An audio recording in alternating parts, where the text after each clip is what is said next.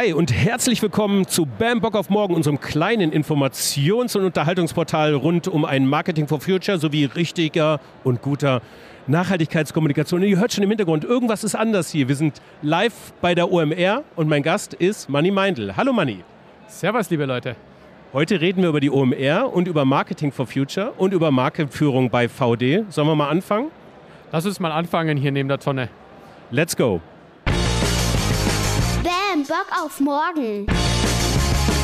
Der Podcast für ein Marketing, Marketing for Future. Heya! So Bock! Ja, hi, mein Name ist Frank Schlieder. Ich bin der Host dieser Podcast-Reihe und verantworte das Mediengeschäft von Bam Bock auf Morgen. Wir bei Bam Bock auf Morgen sind wissenschaftlich fundiertes Nachhaltigkeitscoaching für das Marketing und Marketing-Coaching für die Wissenschaft. Also eine echte Zweibandstraße. Darüber hinaus initiieren wir den Marketing for Future Award und machen uns darüber hinaus Gedanken, wie sich unsere Branche, das Marketing und die Kommunikation auch zukünftig noch kräftig reinwerben lässt in einer Welt, in der wir einfach schon einen Großteil der planetaren Grenzen überschritten haben.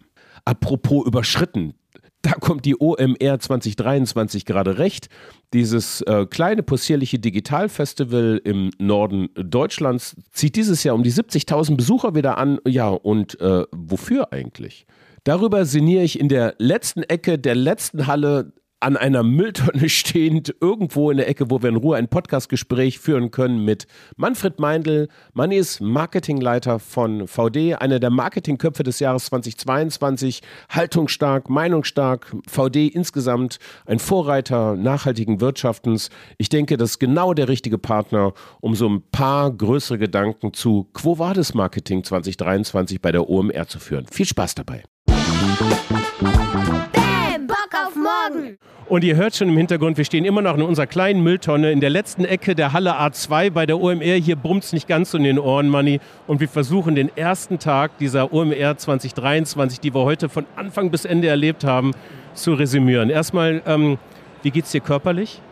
Ich bin K.O., meine Knie schmerzen, ich bin ein alter weißer Mann augenscheinlich, aber es läuft. Ich habe Rapid Eye Movement und es klingelt in den Ohren. Der ist nicht ganz, ich bin immer wieder rausgegangen und habe einfach Sonnenbrille aufgesetzt und das schöne Wetter genossen. Bist du zum ersten Mal hier auf der OMR? Seit sie so groß ist, ja. Also vorher schon kleiner, warst du da? Ich kann mich vor Jahrzehnten oder was nicht mehr drin, ob es jetzt eine DMX-Co oder eine OMA war, aber seit es jetzt so groß ist, seit es jetzt dieses Festival ist, das erste Mal, also geflasht. Äh, Flash ist ein guter Augenblick. Also ich, ich bin geflasht, ich bin zum ersten Mal hier und ich habe mich irgendwie so im Laufe des Tages gefragt, und jetzt Achtung, jetzt kommt direkt eine Mörderfrage, direkt am Anfang, auf welche Frage ist die OMR eigentlich die Antwort? Was meinst du? Wie kann ich unsere Konsumgesellschaft am Laufen halten? Mit der OMR. Mit den Tools, die dir auf der OMR gezeigt werden. Mit den Tools, genau. Für mich, also ich will jetzt auch gar nicht zu viel sehr ätzen, weil das ist eine großartige unternehmerische Leistung, sowas hier aufzubauen, vor 70.000 Leuten innerhalb von zehn Jahren und so das digitale Event in Europa zu bauen. Aber es trifft sich auch so ein gewisser digitaler Hedonismus hier eigentlich, oder? Du hast recht, also bei allem Ding, was die OMR hier aufgesetzt hat, vor allem auch nach den äh, negativen Feedbacks aus der letzten Ausgabe, was sie versucht haben, rund um Nachhaltigkeitskommunikation, rund um Nachhaltigkeit generell aufzubauen, und zwar nicht nur bei den Speakern, sondern auch bei ihrer eigenen Infrastruktur, das ist echt gut. Also das ist für eine, so ein Riesenevent, wie es hier inzwischen ist, 70.000 Leute, keine Ahnung wie viele Aussteller, die haben da schon einen äh, guten Job gemacht. Das Interessante ist nur, wenn du jetzt abgesehen von einer Luisa Neubauer, einer Maya Göppel oder der Masterclass für Sustainability, du merkst an den Ständen oder wenn du dich mit den Leuten unterhältst, dieses Megathema nachhaltige Kommunikation, Klimawandeltransformation. Also wir müssen ja unsere gesamte Wirtschaft neu denken, um überhaupt eine Chance zu haben, diesen Klimawandel äh, eindämmen zu können. Das ist kein Thema hier. Es passt nicht ins Bild. Es lässt sich nicht so schnell ausoptimieren. Vielleicht Gibt es kein Tool für womöglich? Vielleicht gibt es kein Tool dafür, kleine KI, die, die da eine Lösung dafür gibt. Es gibt auch vielleicht keine einfachen Lösungen. Und hier werden dir, äh, und das meine ich nicht negativ, einfache Lösungen vorgestellt, wie du relativ schnell aus 100 Euro 200 Euro machen kannst, wenn du nur hier äh, dieses, dieses Lizenzmodell unterschreibst. Jetzt sind ja unfassbar viele Aussteller in den Hallen A1, A2. Wie viele von denen kennst du? So, also bist du hier mal durchgegangen und hast gesagt, damit kann ich was anfangen, das verstehe ich, was ihr mir anbietet? Was wirklich Neues wird dir hier nicht gezeigt. Also jetzt wirklich, wo du jetzt so sagst, okay, da bist du wirklich so am letzten Stand dann der Technologie, ist es nicht. Das ist ein Mainstream-Marketing-Event, sehr gut aufbereitet, tolle Sachen du gehst durch, du kennst so die Logos, du kennst so, was da dahinter steckt, das ist alles okay. Da, da, braucht man nicht sagen, es ist sauber aufbereitet. Aber jetzt wirklich, dass du dafür was für dich rausholst und denkst, okay, jetzt bin ich der Zeit voraus. Äh, kritisch betrachtet, sowas wirst du in Deutschland nicht bekommen, dann musst du nach UK, in die USA oder vielleicht sogar nach Asien gehen, um dir solche Veranstaltungen zu geben. Sag mal mal ein Beispiel. Also wo, womit ist man gerade im Marketing seiner Zeit völlig voraus? Meiner unmittelbaren Arbeitsebene. Und das ist halt das, wo ich mich dann hier unter anderem auch nicht aufgehoben fühle. Strategische Markenführung ist das ganze Thema Branding rund um nachhaltige Kommunikation, das ganze Thema Unterstützen von Nachhaltigkeitstransformation in der Kommunikation, wie man, das wäre jetzt eine Überleitung zu euch, wie man an sich Bock auf dieses Thema macht und diese ganze Schwere von Nachhaltigkeitskommunikation, erhobener Zeigefinger, dass es eigentlich ein cooles Thema ist, dass es ein Innovationsthema ist, dass da an sich die Musik über die nächsten Jahrzehnte spielen wird das kommt einfach nicht drüber derzeit und ist für mich eines der absoluten Trendthemen, mit denen wir uns im Marketing beschäftigen müssen. Welche Panels, welche Keynotes hast du dir heute angeguckt? Äh, ich wollte Maya Göppel machen, bin nicht reingekommen. Du bist nicht reingekommen? Da war total viel Platz. Also ich war, ich, ich war drin. Ich, hab's ich bin nicht reingekommen. Okay, okay. Also äh, Maya ähm, war, ähm, war großartig. Also mein Dafürhalten rhetorisch brillant, ähm, unfassbar smart, klug, wie sie ist. Inhaltlich also beyond. Ich fand, das war sehr technisch und sie hat äh, mit vielen doch relativ unübersichtlichen Grafiken. Ich will das jetzt gar nicht zu viel kritisieren, weil ich sie sehr, sehr schätze und das, was sie äh, sagt. Aber es ist immer die Frage, wie erreicht man die Zielgruppe vielleicht hier? Ähm, ich hatte so einen Eindruck, so ein bisschen überfordert so damit, was so kam. Das war so ein bisschen verhalten auch alles. Ein paar haben mit ihren Handys rumgespielt, ein paar haben Fotos gemacht, aber konnten sie nicht so richtig irgendwas damit anfangen. So. Weil es einfach ein komplexes Thema ist. Mhm was einfach nicht mit einfachen Lösungen beantwortet werden kann. Und wenn du hier bist, erwartest du zum bestimmten Grad auch einfache Lösungen. Aber dann habe ich jetzt ein Gegenbeispiel. Äh, ich war bei einer Masterclass, ich habe den Platz bekommen. Ähm, da ist es um Marktforschung gegangen. Da ist es um Repräsentativität, um Signifikanzniveau, Signifikanzwerte gegangen. Also echt äh, schwierige Themen. Äh, als Student würdest du einen großen Bogen um solche Vorlesungen machen. Hier buchst du dir eine Masterclass, um das trotzdem zu machen die haben so komplexe Themen auch aufbereiten können, dass es funktioniert. Vielleicht müsste ich schätze Maya Göppel sehr, aber für diese Zielgruppe vielleicht das ganze Thema anders aufbereitet werden. Das ist im Grunde genommen aber eigentlich das, was man von der Digitalität, von der Digitalisierung und von dieser ganzen Digitalbranche ja auch ein bisschen schon auch lernen kann in der Nachhaltigkeit, nämlich komplexe Zusammenhänge so zu vereinfachen, dass sie usable werden. Das ist für mich auch ein Merkmal der Digitalisierung. Man hat es geschafft, im Data Management, in überhaupt in der User Experience, in dieser ganzen Implementierung dieser digitalen Daten und dieser ganzen Masse an Daten valide Entscheidungslösungen zu schaffen, oder? Dies, die Online-Marketing, das digitale Marketing hat einen relativ guten Zweiklang eigentlich geschafft. Gleichzeitig äh, so einen Nimbus des Mythischen, Mythischen aufgebaut so äh, die digitale Welt, äh, hier kannst du alles machen und gleichzeitig die Tools so einfach nutzbar gemacht, dass faktisch meine Oma äh, das machen könnte. Also meine Oma könnte eine Webseite heutzutage bauen. Vor, ein paar, vor einem Jahrzehnt wäre das natürlich nicht möglich gewesen. Und gleichzeitig, wenn du jetzt in ein Unternehmen reingehst, oh, wir haben eine Webseite, das ist wieder was Mythisches und sie kann das und das und dann äh, wird eine, äh, hast du auch das ganze Thema KI, dem derzeit auch sehr viel Mystizismus dahinter hängt mit irgendwelchen Schreckensszenarios, äh, die vielleicht in der Zukunft stattfinden können. Und dabei spielen wir eigentlich derzeit nur so äh, oder kratzen an der Oberfläche des Möglichen. Deine Two Cents zu KI gerade und der Diskussion, die hier so stattgefunden hat in verschiedenen Symposien oder auch die ihr im Unternehmen macht irgendwie? Also kurz einen Einblick in deine Gedankenwelt über KI? Für mich im derzeitigen Stand ist es so etwas wie wir haben ungefähr das gleiche Alter. Der Texas Instruments Taschenrechner damals in der Schule, als wir das erste Mal in der Mathe nicht mehr Kopfrechnen, sondern das erste Mal auch mit einem Taschenrechner arbeiten haben können. Das ganze Ding kann relativ schnell natürlich abheben in eine Richtung, die uns äh, keinen Spaß mehr macht.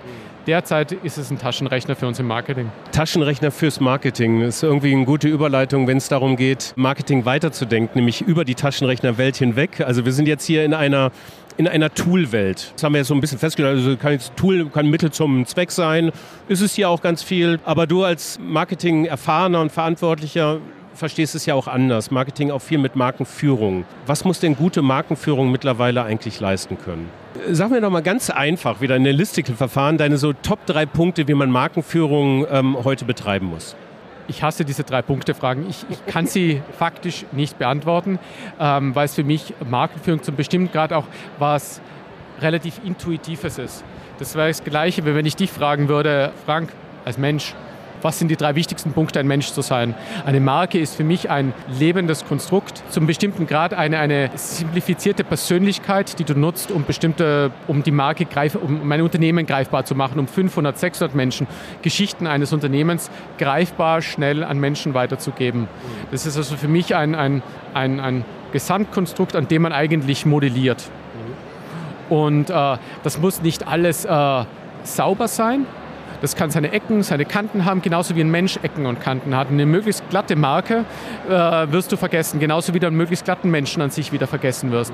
Ein Menschen, der eine klare Meinung hat, der vielleicht auch mal aneckt, der authentisch ist. Und damit kommen wir vielleicht auch zu diesen drei Punkten. Es geht eigentlich geht's um Authentizität, die du als Marke oder die als in der Markenführung aufbauen musst. An dem zu arbeiten und das hinzumodellieren, passend für die Marke, für die Geschichte des Unternehmens.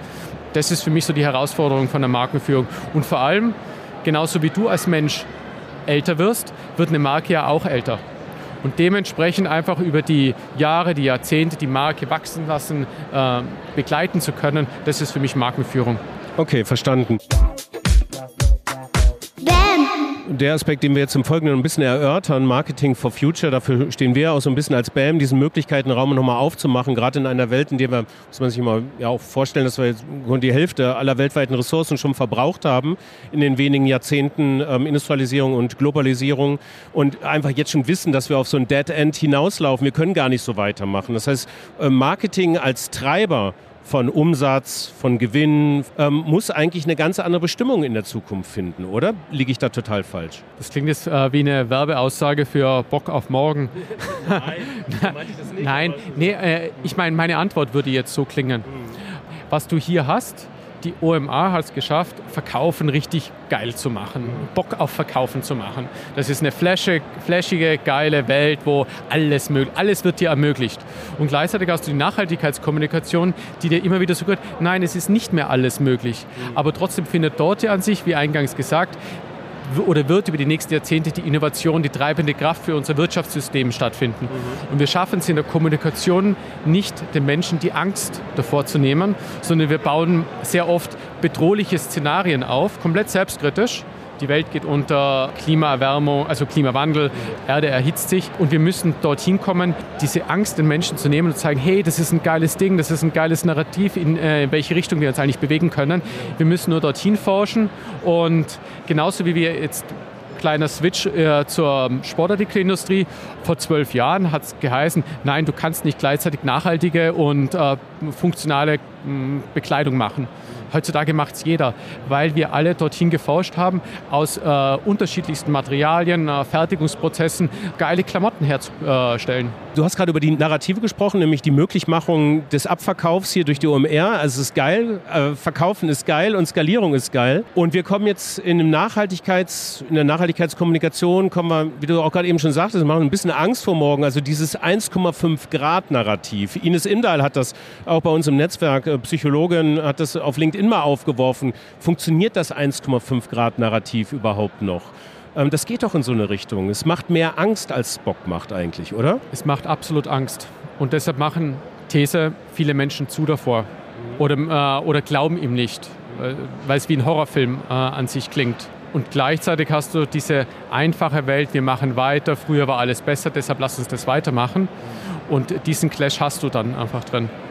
Oder auch ein anderes äh, gängiges Kontranarrativ zur Nachhaltigkeitskommunikation ist der Wohlstandsverlust. Wenn wir dort hinein investieren, denn wenn wir nachhaltig sind, verlieren wir sehr viel, verlieren wir unseren Wohlstand, was auch immer. Anstatt dorthin zu gehen, zu sagen, naja, wenn wir nicht transformieren, wenn wir unser Wirtschaftssystem nicht anpassen und diese Chancen nutzen und nachhaltige Wirtschaft an sich in dem Sinne skalieren, dass wir eine schöne Lebensqualität haben. Wenn wir das nicht hinbekommen, ganz ehrlich, dann können wir uns anschauen, wie diese Kurve immer weiter die gerade hochgeht und haben irgendwann keine Gletscher mehr und kein Wasser mehr und dann keine Binnenschiff mehr. Und schon bin ich wieder bei dem äh, Schreckensszenario. Es ist so einfach, mit Schreckensbildern zu arbeiten, äh, anstatt mit positiven Bildern zu arbeiten. Aber die positiven Bilder brauchen wir.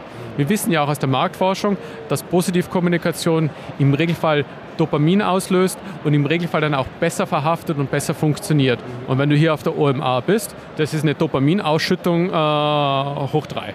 Genau, das wäre so das Gegennarrativ. Eigentlich vor ein paar Jahren gab es ja diese Hüge- oder Minimalismusbewegung. Sagen, weniger ist mehr, ich räume mein Leben auf, ein aufgeräumter Keller ist ganz cool, ich meditiere, ich bin, äh, ich bin irgendwie spartanisch unterwegs und so weiter und so fort. Das ist eigentlich ein Narrativ, was wir bräuchten. Von allem viel zu viel haben irgendwo, ne? aber es hat irgendwie auch schon wieder ausgedient, oder? Wie siehst du das? Wenn man ehrlich ist, es klingt auch nicht sexy. nee, äh, und mit sexy meine ich jetzt, äh, das meine ich nicht, äh, nicht äh, Dings, aber du hast auf einer Seite hast du das Narrativ der Wohlstandsgesellschaft, der massiven Entwicklung, der keine Grenzen, äh, des, äh, ich meine, wir möchten zum Mars fliegen, haben eine KI, die irgendwann einmal intelligenter ist als wir Menschen, also dieses, dieses Entwicklungsnarrativ, dieses Forschungsnarrativ, und dann kommst du jetzt mit einem Narrativ, hey, wir müssen uns zurücknehmen. Das kann marketingtechnisch nicht gegeneinander funktionieren. Ja. Da müssen wir eine andere Lösung finden, wie wir dann eine, eine, eine Buzzword-Gegenbewegung aufbauen können. Apropos Gegenbewegung im Outdoor-Bereich. VD ist bekannt als ähm, sehr nachhaltiges, denkendes und handelndes Unternehmen im Bereich Outdoor. Sicherlich eines der Role Models. Und dann kam Decathlon. Wie, wie, entspannt gehst du eigentlich durch so einen Decathlon-Markt? Ich war erst einmal in meinem Leben in einem Decathlon-Markt. Danach bin ich in Hornbach und danach in den Obi gegangen. Äh, das ist ungefähr, und das, die Jungs bei Decathlon machen einen echt geilen Job, Leute durch ihren, ähm, ihren, ihr Unternehmen durchzuführen. Ich tue mich aber wahnsinnig schwer, rein emotional in einem Decathlon mich zurechtzufinden. Da ist für mich keine emotionale Bindung zum Sport. Da ist höchstwahrscheinlich ein ganz anderes Narrativ drin, was mich überhaupt nicht fangen kann. Das ist so, Sport für die allgemeine Masse möglich und leistbar zu machen. Und das machen sie verdammt gut. Für mich ist es, der ein deutlich stärkeres emotionales Verhältnis zu Sport, zur Natur hat, fühle ich mich beim Decathlon oder bei den Produkten von Decathlon einfach nicht wohl. Ihr lasst ja auch in Asien fertigen, aber steht auch offen zu seit vielen Jahrzehnten. Ihr seht vor Ort zu, dass Arbeitsbedingungen eingehalten werden. Das wird äh, geauditet, wenn man das so sagen kann. So, ähm, und seid auch da, steht auch da offen zu. In Asien zu produzieren muss jetzt nichts Schlimmes sein, sondern wir wollen das auch weiterhin machen. Ihr könntet ja Decathlon und den ganzen anderen Großen ja auch als Role Model dienen. Ihr könnt ja in die Beratung gehen eigentlich. Oder haben sie bei euch schon angefragt? Ich weiß nicht, ob Decathlon jetzt äh, bei uns angefragt hat, ziemlich sicher nicht. Aber tatsächlich äh, diverse andere Unternehmen fragen natürlich rund um nachhaltige Transformation bei uns an, äh, eine Beratung zu bekommen. Ähm, das geht von äh, ich weiß jetzt nicht, ob ich die Namen nennen darf, aber natürlich hat uns eine, haben wir mit einer Intersport da zusammengearbeitet oder mit äh, Cruiser. Also es gibt schon diverse Unternehmen, die das machen. Ihr grabt euch ja auch also nach meiner Wahrnehmung, das, was ihr nach außen kommuniziert, dass man über eure Kanäle so empfangen kann, grabt euch wirklich auch tief in die Themen ein. Also und äh, kommuniziert das, ihr habt die Akademie für nachhaltiges Wirtschaften, ihr macht Produktentwicklung und so weiter und so fort. Ihr seid da sehr detailliert. Ich würde schon sagen, fast deutsch. Wenn nicht mehr so, ja, übers Österreich, aber du ist sowieso dasselbe. Ist nicht das, muss ich aufpassen, was ich sage als Deutsch jetzt gerade. Egal. Ähm, wenn ich das Thema ähm, Patagonia zum Beispiel anschaue, die schaffen durch politischen Aktivismus und das steht einfach, ich habe mir das mal angeschaut, steht über alle Kanäle hinweg ist eigentlich politischer Aktivismus irgendwo drin. Und du siehst nie eigentlich groß was über Lieferketten oder so äh, oder über die Produkte als solches, immer Aktivismus. Aber da, ähm, damit treffen die auch einen Zahn der Zeit. Muss man, ist das nicht so ein Proof, dass man auch als Automarke deutlich aktivistischer werden muss, um vielleicht mehr auf sich aufmerksam zu machen? Ähm, nur weil jetzt eine Marke aktivistische Kommunikation macht und die auch sehr gut macht, heißt es nicht, dass generell das ein Role Model für alle Automarken sein muss. Wir haben für uns einen ganz anderen, einen eher kooperativen Ansatz, keinen aktivistischen Ansatz rund um Haltungskommunikation, politische Stellungnahmen und so weiter entwickelt. Also bei uns war es eher immer so, Kooperationen zu suchen in die Politik bzw. zu anderen Unternehmen, äh, um zusammen nach einer Lösung zu finden. Bei ohne ihnen etwas zu unterstellen, die machen einen geilen Job. Bei Patagonia ist es eher, steh auf, fordere ein, äh, äh, protestiere dafür was auch, wenn man es jetzt auf einer zweiseitigen Medaille betrachtet, absolut ein wichtiger Weg ist. Aber wir haben uns für einen anderen Weg entschieden. Okay.